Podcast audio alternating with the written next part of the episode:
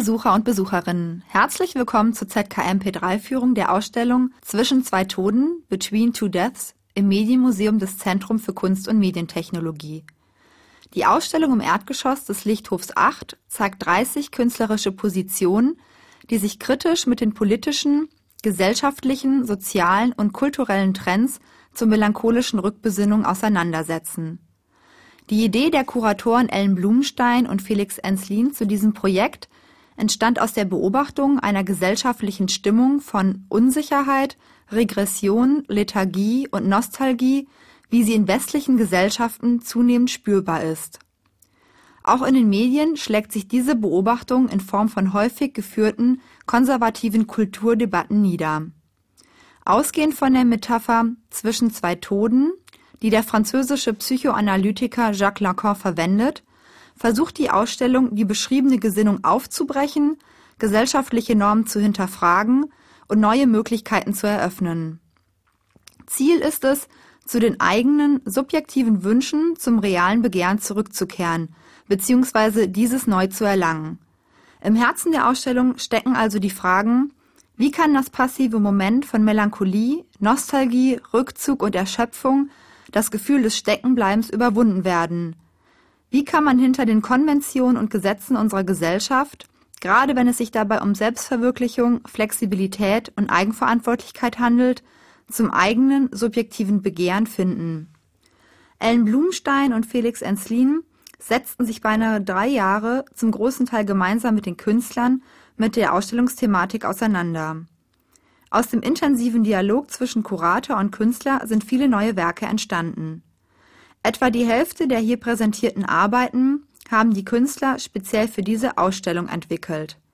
Neben Installationen, Fotografien und Malerei können Sie die um den Lichthof gelegenen Kojen besuchen, in denen größtenteils Videoarbeiten gezeigt werden. Um den sozialwissenschaftlichen Hintergrund dieser Ausstellung, angelehnt an Alain Ehrenbergs Aufsatz Das erschöpfte Selbst zu erfahren, wählen Sie bitte Text Nummer 2. Weitere Informationen zu der Metapher Zwischen zwei Toden von Jacques Lacan erhalten Sie durch Anwählen der Nummer 3. Möchten Sie lieber etwas direkt zu den einzelnen Kunstwerken hören, so wählen Sie bitte die den Künstlern zugeordneten Nummern. Anhand des Ausstellungsplans können Sie sich in der Ausstellung orientieren. Es werden insgesamt 13 Kunstwerke besprochen. Die ZKMP3-Führung liefert Ihnen Hintergrundinformationen, die Sie in der Auseinandersetzung mit den einzelnen Kunstwerken zu neuen Perspektiven und Überlegungen anregen möchte. Dabei wünschen wir Ihnen viel Vergnügen. Die Depression hat sich zur meistverbreiteten psychischen Störung in der westlichen Gesellschaft entwickelt. Der französische Soziologe Alain Ehrenberg fragt in seinem Buch La fatigue d'être soi, das erschöpfte Selbst von 1998, nach den Gründen für diese Entwicklung. Ehrenberg sieht in dem steigenden Konsum von Antidepressiva eine Reaktion auf die allgegenwärtige Forderung nach eigenverantwortlichem Handeln und Selbstverwirklichung. Solange man sich beispielsweise, wie bis vor wenigen Jahrzehnten, noch mit dem Arbeitgeber identifizieren konnte, für den man zumeist ein Leben lang tätig war, wurde der Einzelne durch dessen Wert legitimiert. Das heißt, wenn man die einem zugeordnete Arbeit erfüllt hatte, konnte man als Gegenleistung mit der Anerkennung innerhalb der Gesellschaft und deren symbolischer Ordnung rechnen. Offensichtlich funktioniert dieses System so nicht mehr. Wer heute seine Pflicht erfüllt, erhält dafür keine Bestätigung mehr, weil Anerkennung nur auf Eigeninitiative hin erfolgt. In diesem Sinne ist der Einzelne vollständig auf sich selbst gestellt. Ehrenberg beschreibt, wie sich in der Moderne aus der zunehmenden Freiheit und dem Wunsch, man selbst zu werden, eine institutionelle Überforderung der Subjekte ergibt. Heute, in der westlichen kapitalistischen Gesellschaft des 21. Jahrhunderts, gilt es, das bestmögliche Produkt aus sich selbst zu machen, sich immer weiter zu qualifizieren, immer einzigartiger zu werden.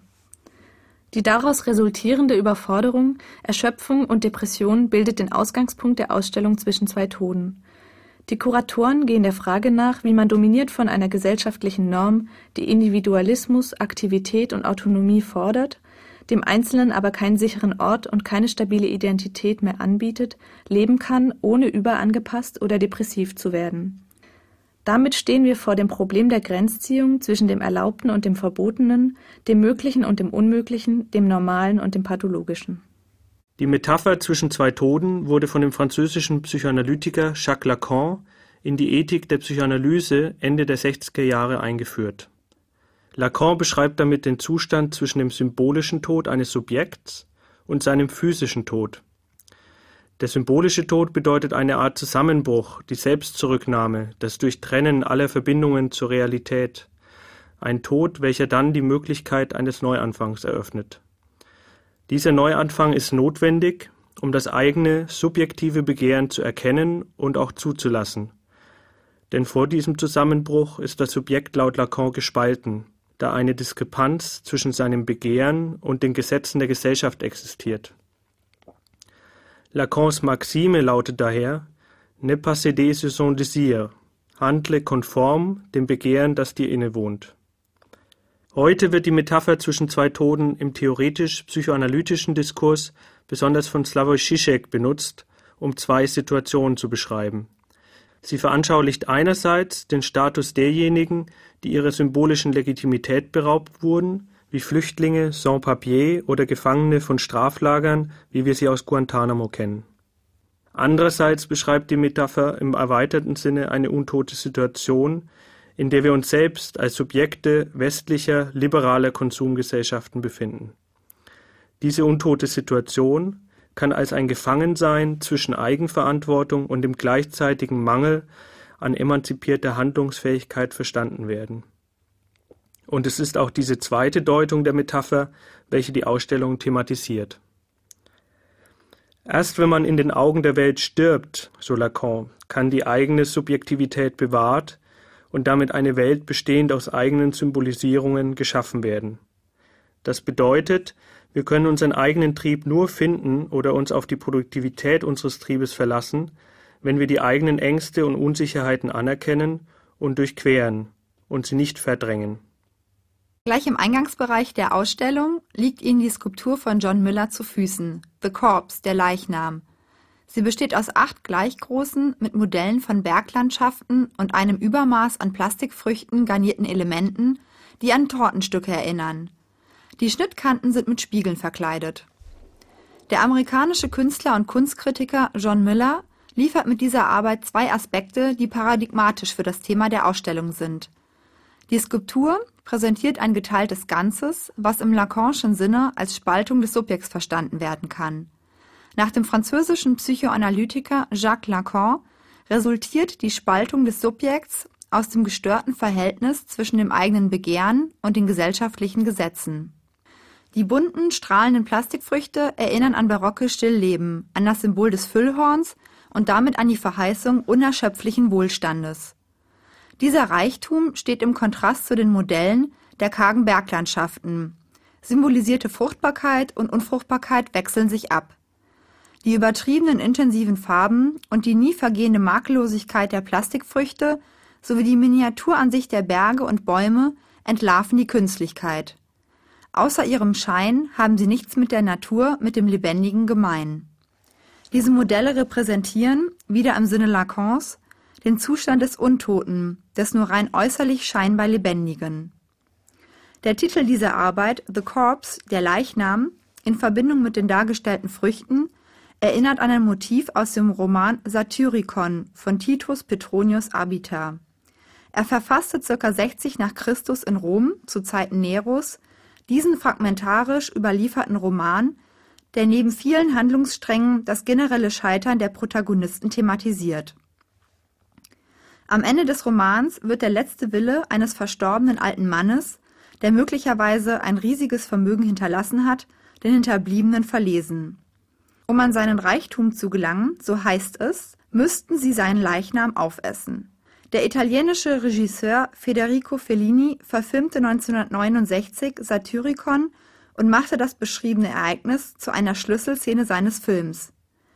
Einige der potenziellen Erben schreiten zur Tat und machen aus dem Körper ein Festmahl.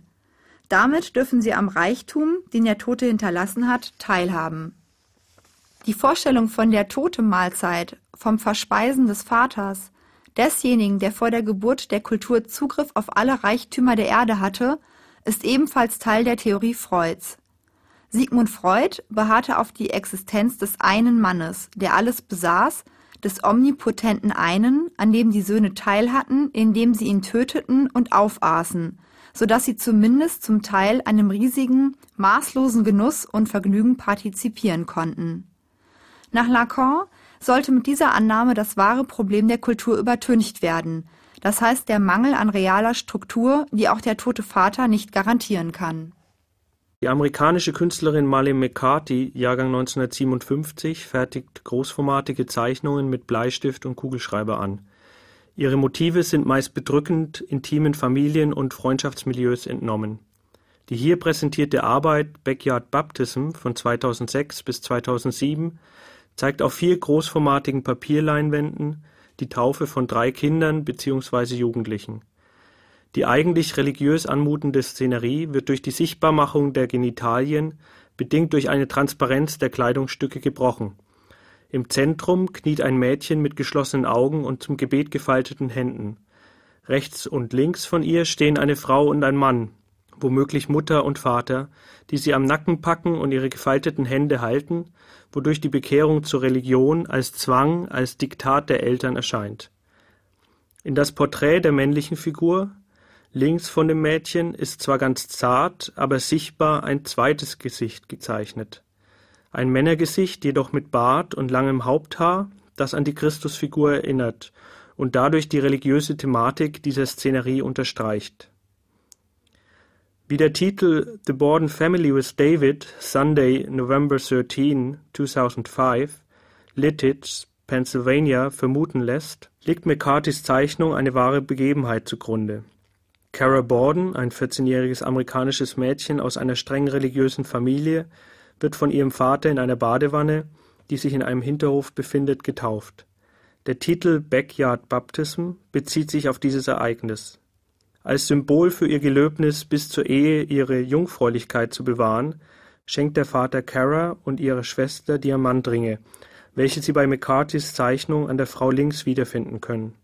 Sie hält die Ringe in ihren Fingern und schaut den Betrachter dabei unvermittelt an. Am 13. November 2005 fand man Caras Vater Mike und ihre Mutter Casey ermordet zu Hause auf. Cara hatte einen Jungen, den 18-jährigen David, ebenfalls streng religiös erzogen, im Internet kennengelernt. Die Eltern des Mädchens versuchten erfolglos diese Beziehung zu unterbinden. Als ihre Tochter über Nacht bei David blieb, eskalierte die Situation. Die Eltern reagierten hysterisch und verboten David, Kara weiterhin zu treffen. Daraufhin erschoss David den Vater und tötete anschließend die Mutter. Das Paar floh mit dem Auto und wurde einen Tag später gefasst. Kara wurde freigesprochen da man ihr keine Komplizenschaft nachweisen konnte. In McCarthys Arbeit wird der Widerspruch zwischen den strengen religiösen Regelwerken und Gesetzen sowie dem darunter verborgenen subjektiven Begehren offensichtlich. Mit der Durchsichtigkeit der Kleidungsstücke gibt McCarthy den Blick frei auf das Reale, das sich hinter unseren Identifikationsmustern und Vorstellungen von Gesellschaft verbirgt. Die Installation Boards, Stones and Bones gehört zu den Arbeiten, die extra für die Ausstellung entwickelt wurden. Immer wieder setzt der junge amerikanische Künstler Brock Enright Spielstrukturen und Mechanismen dazu ein, um uns mit unseren geheimsten Phantasien, unseren abgründigsten Wünschen und Ängsten zu konfrontieren. So kann auch Board Stones and Bones als eine Art Spielplatz für den Anbruch der Dunkelheit betrachtet werden. Der Künstler verknüpft hier ein Basketballfeld mit einem Spielfeld, auf dem Gläserrücken, also Geisterbeschwörung, praktiziert wird Während beim Basketballspiel der Ball das zentrale Element ist, nachdem sich die Hände aller Spieler recken, mit dem Ziel, den Ball im Korb des Gegners zu platzieren, werden beim Gläserrücken ebenfalls alle Finger auf das Glas gelegt, um mit den Seelen der Verstorbenen zu kommunizieren. Ist der Kontakt zu den Ahnen hergestellt, so ergibt sich die Botschaft durch die Bewegung des Glases von Buchstabe zu Buchstabe. Auch die Schichtung der Materialien verweist auf das Spiel und seine Regeln. Auf Styroporplatten liegt eine Spiegelschicht, darüber Kieselsteine und Bretter, die der Künstler mit einer täuschend echten Holzmaserung aus Acrylfarbe versehen hat. Das Holz ist Holz und doch ist es durch seine Bemalung gedoppelt und bereits Teil der Realität des Spiels geworden. Boards, Stones and Bones, das sind die Bretter und Steine, auf denen wir, die wir aus Knochen bestehen, uns bewegen. Demjenigen, der an das Spiel und die Welt, die dieses hervorbringt, glaubt, dem widerfährt Unglück, sobald der Spiegel zerbricht. Ein knackendes Geräusch begleitet jeden unserer Schritte und erinnert uns daran. Verstreut auf dem Spielfeld liegen ein Mikrofon, zwei Boxen, ein Ballon aus Pappmaché, Silberstaub und Mehl. Die Reste verweisen auf die Performance, die in diesem Raum zur Ausstellungseröffnung stattgefunden hat. Eine Geisteranhörung. Vielleicht aber auch auf einen Spieler, der sein Leben im Spiel verloren hat und durch das Loch in der Wand verschwunden ist. Sei es in seinen skulpturenähnlichen Environments, in den Performances oder inszenierten Kidnappings, deren Autor niemand anderer als der Entführte selbst ist, immer wieder eignet sich Enright die äußere Struktur dessen an, was man zugleich am meisten ersehnt und am meisten fürchtet. Begibt man sich als Betrachter jedoch in seine Hände und akzeptiert die Regeln, so entzieht er sich in genau dem Moment, in dem man ihn am meisten begehrt. So stellt sich Enright als sein alter Ego Conny in den Performances selbst einem Publikum, lässt sich von diesem verführen, herumstoßen und steht ihm sogar für Misshandlungen zur Verfügung. In einem entscheidenden Moment der Performance jedoch und auf eine Weise, die man fast psychoanalytisch nennen könnte, gibt Enright den Prozess direkt an das Publikum zurück. So reagierte er in der Arbeit Sweet for Crackers Prototype von 2006 auf die Anweisung eines Betrachters, es ihm nachzutun und sich mit einer Glasscherbe in die Brust zu schneiden, nicht etwa wie erwartet mit Nachahmung, sondern indem er I am afraid, ich habe Angst auf ein kleines Stückchen Papier schrieb. Tatsächlich ging es in diesem Moment darum, dass der Schneidende mit seinem eigenen Phantasma, seinem eigenen Begehren zurückgelassen wurde, hinausgeworfen aus der warmen Umarmung, sein Ebenbild gefunden zu haben, hinein in die Kälte, nur bei sich selbst zu sein, er selbst zu sein. Was macht die Identität einer Person oder aber auch die Einzigartigkeit einer Institution aus? Ist es der Besitz, die Einrichtung oder die Kontextualität, über die sich Personen und Orte definieren? Bevor wir auf die hier präsentierte Arbeit Landgewinnen eingehen, soll zunächst eine frühe Arbeit von Florian Slotava skizziert werden, um seine Arbeitsweise und seine grundlegenden Ideen nachzuvollziehen. Als Abschlussarbeit an der Münchner Kunstakademie zeigte Slotava seinen gesamten Besitz, die komplette Einrichtung seiner Wohnung plus sein Auto. Man könnte annehmen, er habe damit sein Privatleben ausgestellt. Doch wie viel gibt der Besitz tatsächlich von einer Person, von dem, was sie ausmacht, preis? Und wie verhalten sich die privaten Gebrauchsgegenstände des Künstlers als transformierte Kunstobjekte im Ausstellungsraum? Durch die Verschiebung des Kontextes werden die Definition von Subjektivität und zugleich die Strategien des Kunstbetriebes hinterfragt. Die Arbeit Landgewinn, mit der Florian Slotava hier in der Ausstellung vertreten ist, steht exemplarisch für die Strategie des Künstlers, sich mit Orten und ihrer Kontextualität auseinanderzusetzen. Sie sehen sperrige Betonblöcke, eine Bank, ein Boot, einen großen Scheinwerfer, Dinge, die nicht als Kunstobjekte vorgesehen waren. Nachdem er diese auf dem Grundstück um das Haus am Waldsee, einer Institution für zeitgenössische Kunst in Berlin, gefunden und zusammengesammelt hatte, stellte Slotava die Objekte anlässlich einer Einzelausstellung im Jahr 2005 in genau dieser Institution aus. Er brachte das halb verrottete Freilichttheater mit 800 Sitzplätzen, künstlerische Plastiken sowie das komplette Gartenmobiliar von der Parkbank bis zum ausrangierten Ruderboot in den Ausstellungsraum, wo er die Gegenstände neu arrangierte. Nach der Ausstellung sollten die Materialien entsorgt werden. Doch ein Sammler aus der Nähe von Magdeburg war so fasziniert von dem Kunstwerk, dass er die gesamte Installation kaufte und sie in sein Lager transportieren ließ. Was als Befreiungsschlag mit temporärem Charakter für das Haus am Waldsee gedacht war, ist durch den Verkauf an einen Sammler nun dauerhaft zur Kunst geworden. Die Geschichte der Dinge und damit auch die des Hauses am Waldsee trifft mit der Biografie des Sammlers zusammen. Eine neue Schicht von Bezügen und Bedeutungen legt sich so über die historischen und geografischen Verweise, welche die Materialien weiterhin in sich tragen. Für zwischen zwei Toden führt Slotava diesen Prozess weiter. Wenn er nun das gleiche Material weiter ins ZKM transportiert, dann treffen die beiden Institutionen aufeinander. Das Haus am Waldsee, eine Villa, also ein ehemaliger privater Ort, und das Gebäude des ZKM, eine ehemalige Waffen- und Munitionsfabrik. Beide Gebäude sind durch ihr langes Bestehen Zeugen der deutschen Vergangenheit und zeichnen sich als heutige Ausstellungsorte zeitgenössischer Kunst durch ihre unterschiedlichen Charaktere aus, die der Künstler wie folgt beschreibt. Ich mag an dem Gedanken, dass man der Atmosphäre des ZKM, die mir sehr technisch und virtuell vorkommt, etwas entgegensetzt, das gar nicht virtuell ist. Echtes Material, das eine wahre Geschichte hat und ein Gewicht von ca. 28 Tonnen. Das zentrale Moment dieser Arbeit liegt in der Umwidmung des Materials. Die Wahrnehmung dessen, was im Lager des Sammlers in Vergessenheit geraten kann, verschiebt sich durch das Ausstellen im Museum und steht mit seiner Materialität und seiner Geschichte im Dialog mit der neuen, temporären Umgebung der Ausstellung. Die amerikanische Künstlerin Sue de Beer arbeitet mit bühnenartigen theatralen Kulissen, die den Betrachter mitten in ihre unheimlich kuschelige Welt aus Kino, Kinderzimmer, Popmusik und Jugendkult versetzen. In diesen behandelt sie immer wieder die psychischen Abgründe jugendlicher Obsessionen. Meist doppelt die Künstlerin die Orte, so auch hier in der Arbeit Black Sun aus dem Jahr 2005. Der Zuschauer sieht sich die Videoprojektion auf Sesseln in einem ebensolchen rosafarbenen Haus an, wie es im Film selbst zu sehen ist. Dieses erinnert an ein typisches Wohnhaus in Neuengland. In diesem Haus lebt offenbar die Protagonistin, deren Heranwachsen der Betrachter über drei Stationen hinweg begleitet. Die Szenen folgen nicht linear aufeinander sondern wiederholen sich, greifen vor oder zurück und zeigen wechselnde Darstellerinnen. Kommunikation findet quasi gar nicht statt.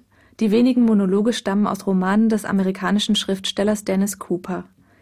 Die Erzählung bleibt vorerst scheinbar zusammenhangslos. Sie ist in mehrere Kapitel mit Zwischenüberschriften unterteilt.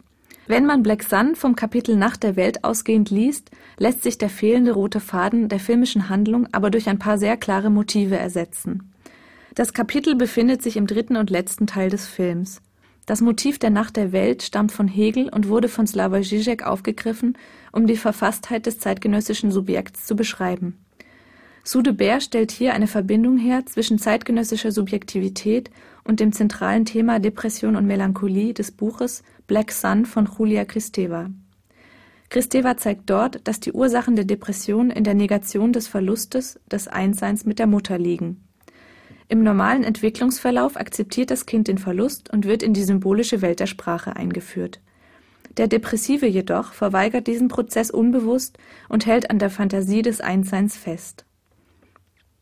So spielt Night of the World ausgerechnet im Schlafzimmer der abwesenden Mutter. Das jüngste alter Ego der Protagonistin schleicht sich in das mütterliche Zimmer und schlüpft in deren Rolle. Sie streift ihr Negligé über, setzt sich eine dunkle Perücke auf und frisiert sich. Überblendungen zu vorangegangenen Szenen stören diese Szene, die durch Kamera und Lichtführung einen irrealen und zeitlich nicht bestimmbaren Charakter erhält. Eine vorhergehende Szene, in der die Kleine zu einem Popsong tanzt, taucht verzerrt und in Zeitlupe wieder auf, wie ein geisterhaftes Wiederaufleben, doch dann bricht sie abrupt ab. Zizek zufolge liegt der Weg zur Subjektwerdung im Durchqueren der Nacht der Welt, also in der Rückkehr an den Nullpunkt und im Anerkennen der Unmöglichkeit von Ganzheit. Soudebert sagt selbst über diese Arbeit, dass es ihre bisher persönlichste ist. Indem die Künstlerin, vermittelt über das Spiel des Mädchens im Film, den Verlust ihrer Mutter anerkennt, kann sie ihn betrauern und sich dem eigenen Begehren zuwenden. Gleichzeitig bringt sie durch die Verdopplung des Raumes den Betrachter dazu, genau dieselbe Position einzunehmen. In der auf drei Leinwänden projizierten Videoarbeit Sister Saints and Sibyls aus dem Jahr 2004 zeigt die amerikanische Fotografin Nan Goldin Bilder aus ihrem eigenen und dem Leben ihrer Schwester Barbara, die sich in jungen Jahren das Leben nahm. Im Mittelpunkt der Arbeit steht, wie Nan Goldin selbst sagt, die Erfahrung von Frauen in Gefangenschaft, im wörtlichen und übertragenen Sinne, und zwar unter psychologischer und mythologischer Perspektive. Den Ausgangspunkt für Goldins künstlerische Arbeit bildet der Tod ihrer Schwester, diese wurde von ihren Eltern wegen ihrer rebellischen Natur für die meiste Zeit als Teenager in psychiatrische Anstalten gegeben. Im Alter von 18 Jahren nahm sie sich bei einem Freigang das Leben, indem sie sich vor einen Zug warf. Golden erzählt die Geschichte unter Verwendung von Schwarz-Weiß-Fotos aus den 60er Jahren, die das Leben ihrer Familie dokumentieren.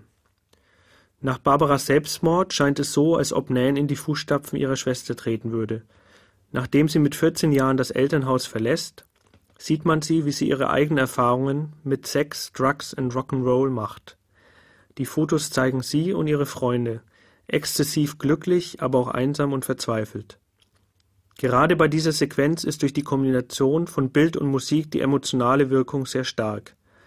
Zu diesen Bildern sehen Sie Außenaufnahmen von Gebäuden, es handelt sich um Psychiatrien in London, in denen Golden sich aufhielt.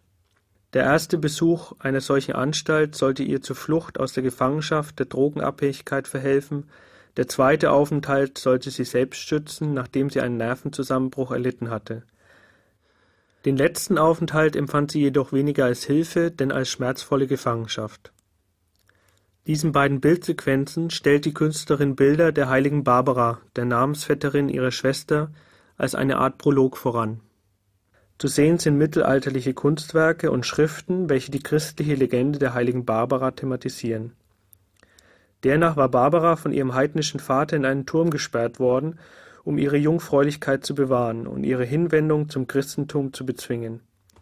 Als es ihr dennoch gelang, die Taufe zu empfangen, griff der Vater zum Schwert und enthauptete seine eigene Tochter. Im selben Moment wurde er durch einen Blitz getötet.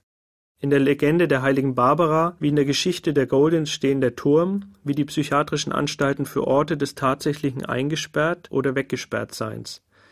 Sie sind aber auch als Symbole für die Unterdrückung eines inneren subjektiven Begehrens durch die väterlichen Gesetze und Institutionen zu verstehen.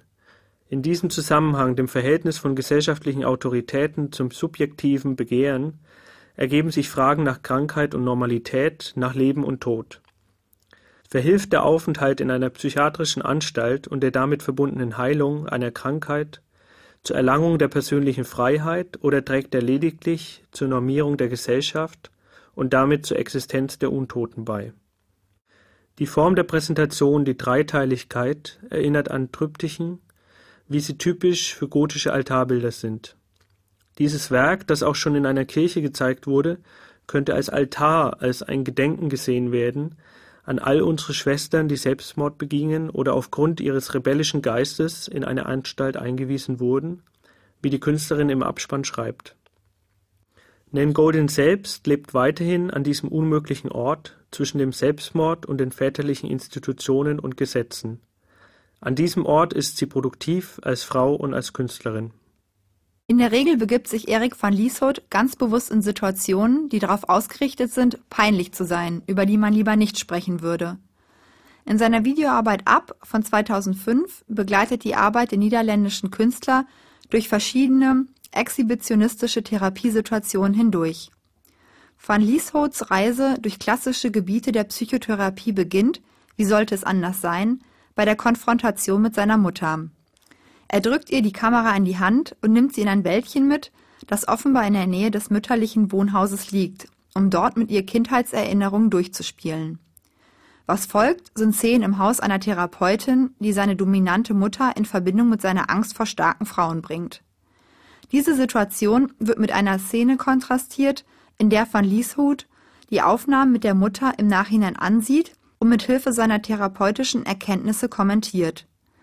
Wir sehen weiterhin Ausschnitte von verschiedenen Situationen, in die sich Van Lieshout begibt.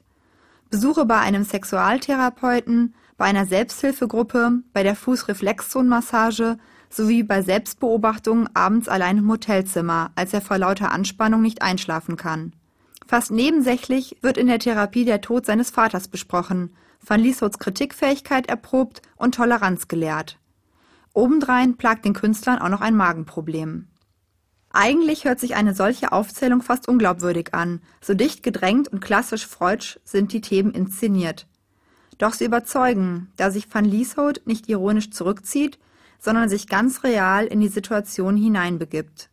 Seine Anspannung ist in jedem Moment spürbar und die Tränen bei der Therapeutin über die Mutter, die ihm keine Geborgenheit schenken konnte, und den toten Vater sind echt.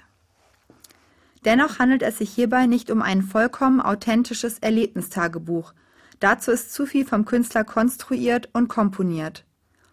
Van Lieshout setzt seine psychische Konstitution planvoll in Szene und dann zugleich real davon berührt zu sein. Es entsteht eine Ambivalenz, in der diese sich eigentlich gegenseitig ausschließenden Komponenten im Video vermischen. Für dieses ambivalente Moment nimmt die Kamera unterschiedliche Funktionen ein. Sie ist Begleiterin oder sogar Initiatorin für ein inszeniertes Geschehen, der Kamerablick versichert aber auch zugleich die Existenz von Lieshout und gibt seinen Ängsten die Möglichkeit, sich zu artikulieren, indem das Gesprochene aufgenommen wird. Das Resultat dieser Funktion beschreibt van Lieshout trotz aller Konstruktion als Selbsttherapie. Und wenn er auch möglicherweise nicht seine Traumata der Kindheit durch diese Arbeit überwinden wird, so hofft er doch durch die geschaffenen Situationen, in die er sich begibt und die eine enorme Emotionalität auslösen, seine Selbstkontrolle aufzugeben und ein Freiheitsgefühl zu erlangen.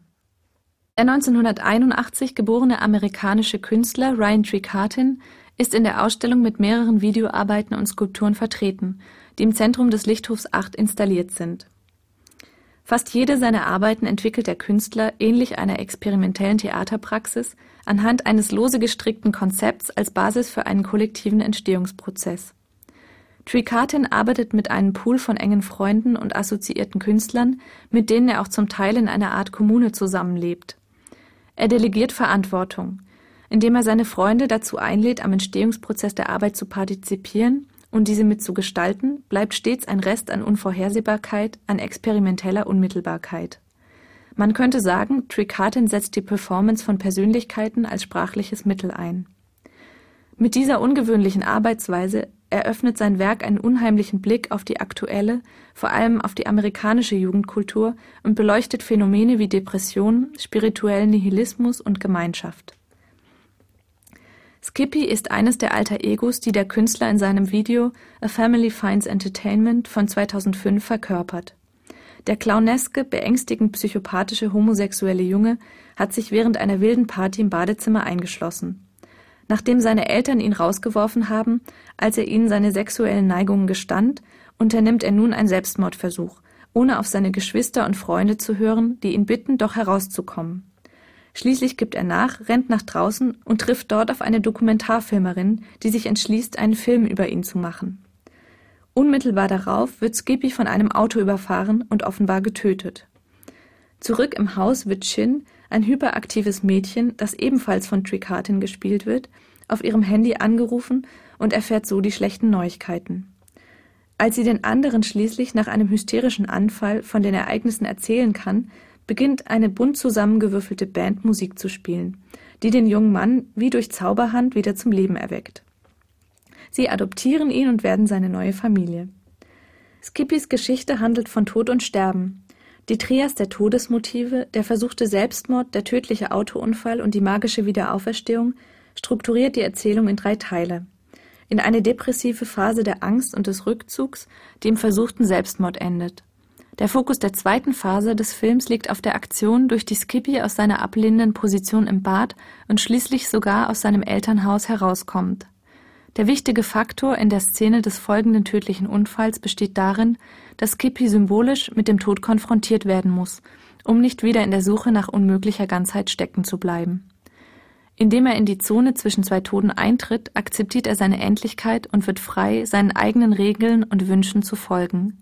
Seine Wiederauferstehung ist Zeichen für dieses neue Leben, das Kippy nun beginnen kann. Tricatin zeigt einen Blick auf sich selbst und seine eigene direkte Umgebung, aber auch auf Zusammenhänge von Ware, Konsum, Körper und Subjekt. Dieser Blick erscheint eigenartig verzerrt, gebiert seltsame Szenarien und Objekte und holt so Traumatisches und Verdrängtes ans Licht.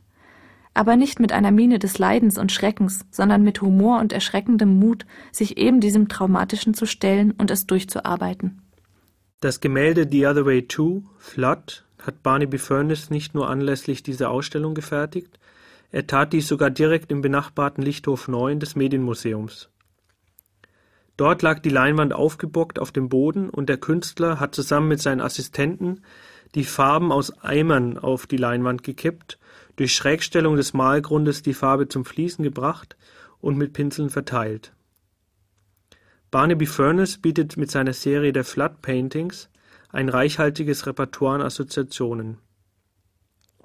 Die Farbe Rot ist bereits in einem solchen Maße assoziativ aufgeladen, dass es schwer fällt, sie eben nicht stellvertretend für Blut oder als Signalfarbe für Alarm, Gefahr und Verbot zu sehen. Kennt man Furness kleinformatige Aquarellzeichnungen, in denen er die Schlachten des amerikanischen Bürgerkrieges auf Papier bringt, so erscheint dieses Gemälde wie ein Detail, wie Blutspritze dieser Szenerien, die auf die großformatige Leinwand gezoomt wurden. Der Titel The Other Way Too verweist auf das 1968 entstandene Werk The Way des amerikanischen Malers Barnett Newman Newman, bekannt durch seine großformatigen abstrakten Farbfeldmalereien, malte einen roten, vertikal verlaufenden Streifen, flankiert von zwei schmalen schwarzen Streifen. Furness dagegen bringt diese Streifen in die Horizontale. Seine Malerei unterscheidet sich jedoch deutlich im erkenntlichen Verlauf der Farbe von Newmans Werk, der seine Leinwände mit einem gleichmäßigen Farbauftrag ausfüllt. Die ursprüngliche Idee zu diesem Werk war, so Furness, die Teilung des Roten Meeres durch Moses darzustellen. Als Betrachter dieses Exponats befinden sie sich mitten und direkt vor der roten Farbflut und nehmen damit die Position von Moses ein. Allerdings werden hier keine Menschen von den riesigen Wassermassen verschluckt, weder die Israeliten, die diese Stelle zur Freiheit hin durchqueren werden, noch jene Ägypter, die sterben werden, in dem Versuch, sie daran zu hindern. Dass diese Elemente fehlen, bringt die feste Position ins Wanken, in der man sich eigentlich zu befinden glaubt. Man ist versucht, auch Freuds Theorie in Betracht zu ziehen, die besagt, dass Moses getötet wurde, um es der israelischen Gesellschaft zu ermöglichen, sich selbst herauszubilden, ohne dem Druck ausgesetzt zu sein, der durch dessen unmögliche Tat und die Erinnerung an die Notwendigkeit der unmöglichen Tat entsteht. Kommt man zurück zu den anfänglichen Assoziationen und zu dem Titel, so könnte man in dem Werk, in dieser Blutflut, auch den riesigen Kollaps wiederfinden, den symbolischen Tod, der notwendig ist, um zum eigentlichen Leben zu gelangen. Das Ende, das nötig ist, um etwas Neues beginnen zu lassen. Take what you want, take what you need, there's plenty to go around, everything is free. So schreit einem das riesige Vinylbanner von Mark Titchener entgegen. Aus Liedtexten, Firmencredos, philosophischen Abhandlungen und politischen Manifesten entliehene Botschaften werden von dem britischen Künstler dem ursprünglichen Kontext enthoben und ästhetisch neu präsentiert. Die für diese Ausstellung entwickelte Arbeit And Now What Do You Want erinnert aufgrund ihres Formats, der Farbigkeit und den Details, wie beispielsweise den rankenden floralen Elementen, an eine überdimensional große amerikanische Dollarnote Anstelle eines amerikanischen Präsidenten oder dem Geldwert im Zentrum der Banknote setzt Titchener den zitierten Slogan. Mit diesem Geldschein kann man alles kaufen. Besser gesagt, Geld spielt keine Rolle. Man wird aufgefordert, sich zu nehmen, was man möchte. Denn es ist genug von allem da und alles ist umsonst. Diese Aufforderung stammt von den Diggers, einer Bewegung in den 1960er Jahren in San Francisco. Die Diggers hatten die Vorstellung, eine Gesellschaft zu gestalten, die frei von privatem Besitz und Konsum funktionieren sollte. Sie gründeten sogenannte Free Stores, Geschäfte ohne Währung. Titchners zitierter Slogan ist ein Aufruf der Diggers, sich in einem solchen Geschäft zu bedienen. Ein weiteres Zitat rahmt das Banner ein. Es lautet A manifestation of the new economic spirit Arising Out of the Radical Changes Now. Es wurde von dem politischen Aktivisten Abby Hoffman aufgegriffen, der durch seine Protestaktion 1967 berühmt wurde. Er und weitere Anhänger der Youth International Party warfen von der Besucherempore der New Yorker Börse 1000 Dollar in kleinen Geldscheinen hinunter. Die Börsenmakler, die bekanntlich mit Millionen, wenn nicht mit Milliardensummen hantieren, bückten sich gierig nach den paar Dollarscheinen. Vergleichbar mit ihrer Tätigkeit als Börsenmakler versuchte jeder möglichst schnell zu sein und die meisten Banknoten zu erhaschen. Ursprünglich stammt das Zitat von George Metesky, benannt als The Mad Bomber. Als Reaktion auf seine Entlassung durch die Firma Edison führte er in den 1940er Jahren einen persönlichen Rachefeldzug gegen seinen ehemaligen Arbeitgeber.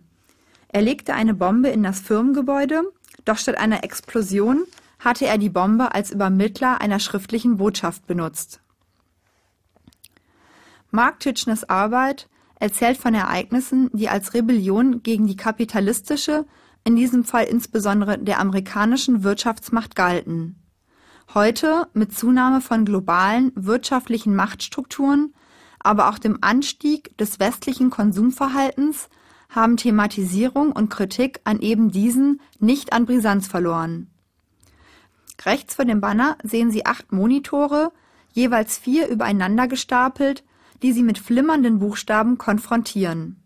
Die Buchstaben hat Titchener den Leitsprüchen des weltweit größten Konzerns Coca-Cola entnommen.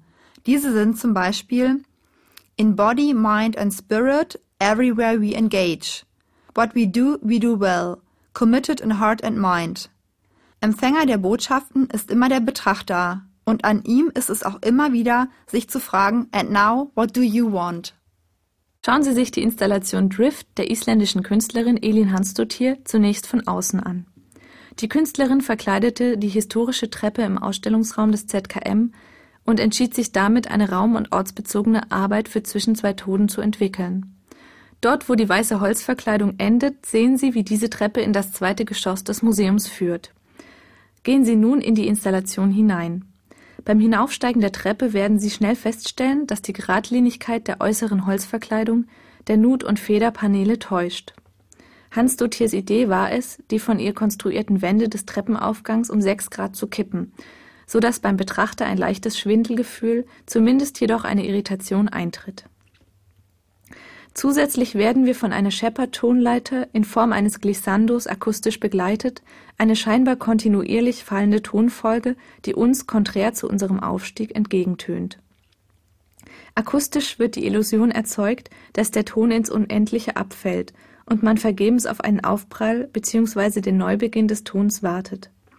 Die Wände von Drift werden, je höher man steigt, zunehmend gekippt und verengt, bis sie letztendlich aufeinandertreffen und damit keinen Durchgang, keinen Ausweg mehr zulassen.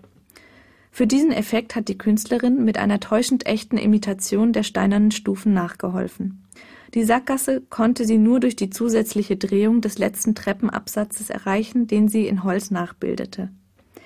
Geht man zunächst noch unbeirrt die Treppe hinauf, so merkt man doch nach einigem Verweilen in der Installation, welchen starken Einfluss die Umgebung auf unser Befinden hat, ungeachtet der eigenen Beherrschung. Drift ist eine Arbeit, die unsere Wahrnehmung, die Beziehung von Körper und Raum thematisiert. Hans Duthier geht es um die individuelle Aufmerksamkeit des Besuchers beim Betreten ihrer Installationen. Ihr Verständnis von Aufmerksamkeit beschreibt sie mit einem Zitat aus William James 1890 erschienenem Buch Principles of Psychology. Jeder weiß, was Aufmerksamkeit ist, es ist die Inbesitznahme eines einzelnen, von scheinbar mehreren gleichzeitig sich anbietenden Objekten oder Gedankengängen durch den Geist, und zwar auf klare und deutliche Weise. Dieser Vorgang setzt voraus, dass man sich von einigen Dingen zurückzieht, um sich wirksam mit anderen auseinanderzusetzen. Während James von der Besitznahme durch den Geist spricht, bringen uns Hans Dutiers beinahe hinterlistige Installationen dazu, über die Tatsache nachzudenken, dass eigentlich schon immer etwas anderes von unserem Geist Besitz ergriffen hat. Indem sie die Umwelteinflüsse wie eine Experimentalwissenschaftlerin auf ein Mindestmaß reduziert, um alle Einzelfaktoren unter Kontrolle zu haben, bringt sie uns zur Betrachtung der Frage, ob es wirklich wir sind, die den Gegenstand unserer Aufmerksamkeit wählen, oder ob vielmehr der Gegenstand uns wählt. Mit der Doppelprojektion La Passion de Jeanne d'Arc (Rossell Hospital) von 2004 stellt Javier Tellez Frauen, die unter psychischen Krankheiten leiden, der historischen Figur Jeanne d'Arcs gegenüber. Die vom Eingang aus gesehene linke Projektion zeigt Aufnahmen von zwölf Patientinnen einer psychiatrischen Frauenklinik in Sydney, mit denen sich der Künstler über mehrere Wochen intensiv auseinandersetzte vor der Kamera gaben die Frauen, die zumeist an Schizophrenie oder Depression leiden, Einblicke in ihre Krankheiten und persönlichen Empfindungswelten. Die gegenüberliegende Projektion zeigt den berühmten Stummfilm La Passion de Jeanne d'Arc des dänischen Filmemachers Karl Theodor Dreyer aus dem Jahre 1928. Im ausgehenden Mittelalter behauptete die französische Bauerntochter Jeanne, Visionen von Gott empfangen zu haben, die sie dazu bestimmten, ihr Vaterland aus der englischen Herrschaft zu befreien und so vertrieb sie 1429 an der Seite der königlichen Armee die Engländer aus ihrer Heimatstadt Orléans. Die Inquisition bezichtigte sie nur zwei Jahre später der Ketzerei und verurteilte Jeanne d'Arc zum Tod auf dem Scheiterhaufen. Die Texttafeln des Originalfilms ersetzte Teyes durch 174 neue Formulierungen, die er mit den Patientinnen des Rosal Hospitals entwickelte und diese auf eine Kreidetafel schreiben ließ auf diese Weise schlüpften die Frauen in die Rolle der Jeanne d'Arc und gaben dem Film ihre individuelle Perspektive. Harvey Teyes, geprägt durch seine Eltern, die beide von Beruf Psychiater waren, setzt sich in seinen Arbeiten häufig mit dem Verhältnis von gesundem und pathologischem Verhalten auseinander. Psychotische Krankheiten wie die der Patientin des Roselle Hospitals werden von unserer Gesellschaft weniger toleriert als neurotische Störungen. Die von einer Psychose Betroffenen leiden an dem Unvermögen, ihre innere Situation, wie zum Beispiel das Stimmenhören, von der umgebenden Realität zu differenzieren. Sie betrachten das Außen als feindliches Terrain, während die unter Neurosen Leidenden den Mangel bei sich selbst lokalisieren und reflektieren können. Wenn das kranke Subjekt also nicht in der Lage ist, die Verantwortung für sich selbst zu übernehmen, weil es sich als Opfer der Außenwelt begreift, hält es sich selbst in einem Zustand gefangen, in dem es sich auf passives Erleiden seines Lebens beschränkt. Für die heutige Definition von mentaler Gesundheit werden körperliche Gesundheit und soziales Verhalten miteinander verflochten.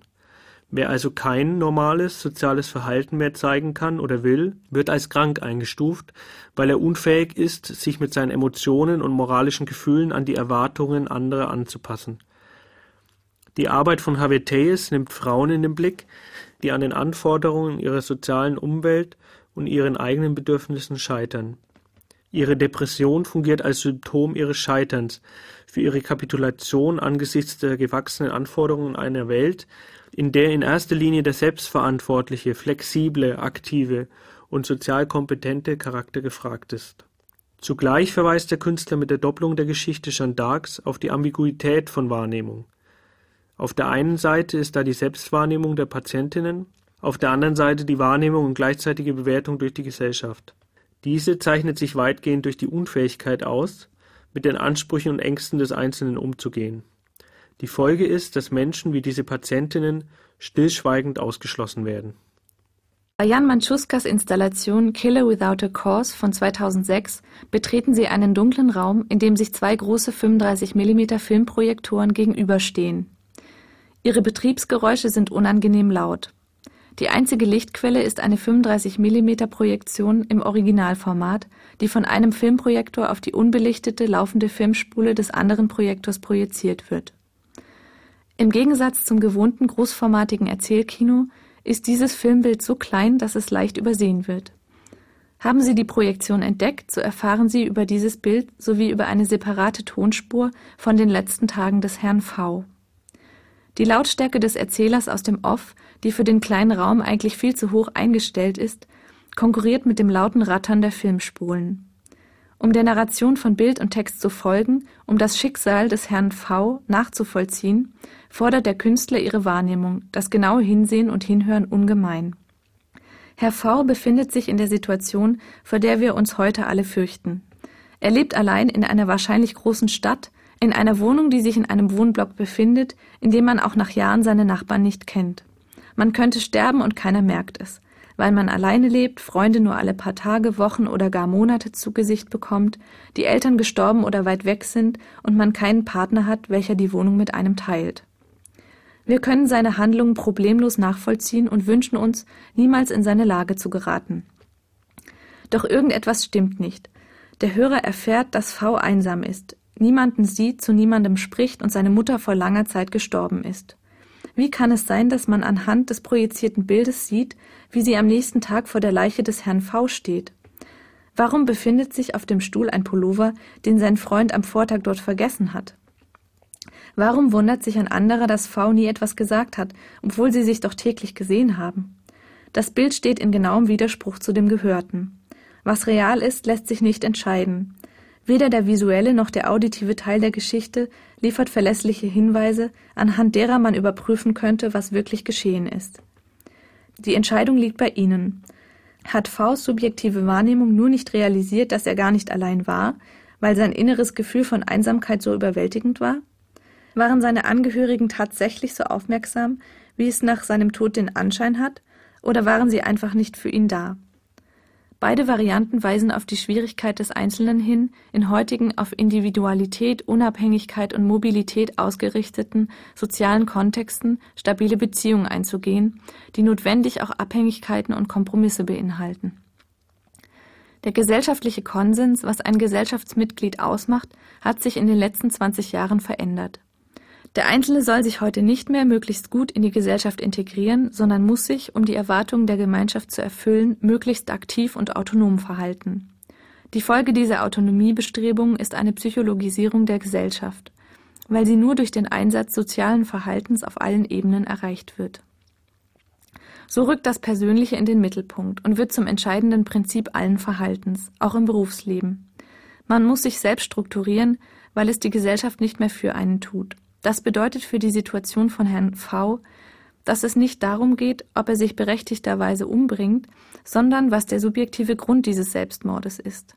Nicht die Frage, ob er nicht doch gute Freunde und familiäre Bindungen hatte, ist relevant, sondern dass diese, selbst wenn sie real und nicht fantasiert sind, ihn nicht von der Bürde, Agent seines eigenen Lebens sein zu müssen, befreien konnten.